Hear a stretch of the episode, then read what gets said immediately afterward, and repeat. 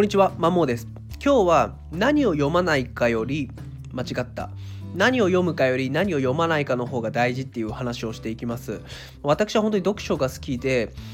何でしょういろんな趣味に手を出してはやめてきたんですけども本当ここ56年んもっとですか？78年ぐらい続いた趣味は唯一の趣味と言ってもいいのが読書だと思います。はい、でまあ累計読んできた本としては多分1000冊は超えているんじゃないかなっていうふうに考えていて、えー、購入した本は500冊を優に超えてはいるんですけども一度断捨離をろして今家にある家にあるのはだいたい150冊ぐらいです。でもどんどん増えています。でそれ以外にもそのツタヤが併設されてるスターバックスでまあ本当に月12回は本を78冊1回で読むので、まあ、12冊ぐらいは買わずとも読んでいる。プラスですねあと文吉っていう岩田屋、まあ、福岡の岩田屋にあるそういう、まあ、本を、まあ、そこにある2万冊ぐらいの本を読み放題みたいな感じのなんていうのカフェみたいなカフェ兼本屋みたいなのあるんですけどもそこでも本当に定期的にもういろんな本を読んでるので買ってる本以上に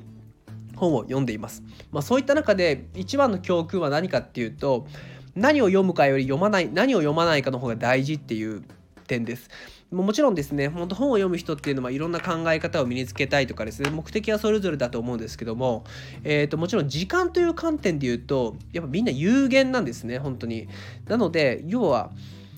その読んで後悔する分、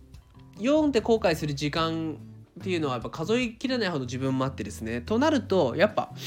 何を読まないかの方がはるかに大事かなっていうふうに思います。で、やっぱ本っていうのはやっぱ商業目的で売られてるものが大半なので、なんかタイトルでつって中身はなんかよくありがちな本とかってやっぱいろいろあるわけなので、そう考えるとやっぱ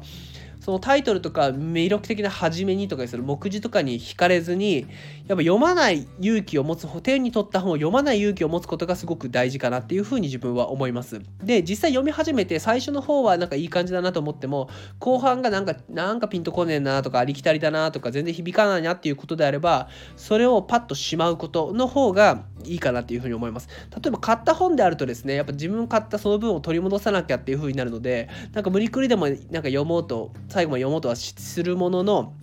なんか途中で飽きてる自分もいるっていうのが、まあ、自分はよくあったのでそういう時はバッサリとですね読まない勇気を持つ、まあ、最悪ブックオフとかで売るっていう風な風にしております。なので、まあ、最初に手に取って魅力的で途中違うなってなったら読まないとか本当に部分部分で知りたい情報情報の部分だけを読むっていう風な話で変な通読は悪だと思いますね。本当に知りたい情報目的を達成されたらその本はパタリと横に置いて別の本に行くなり行動に移すなりにした方がいいと思います。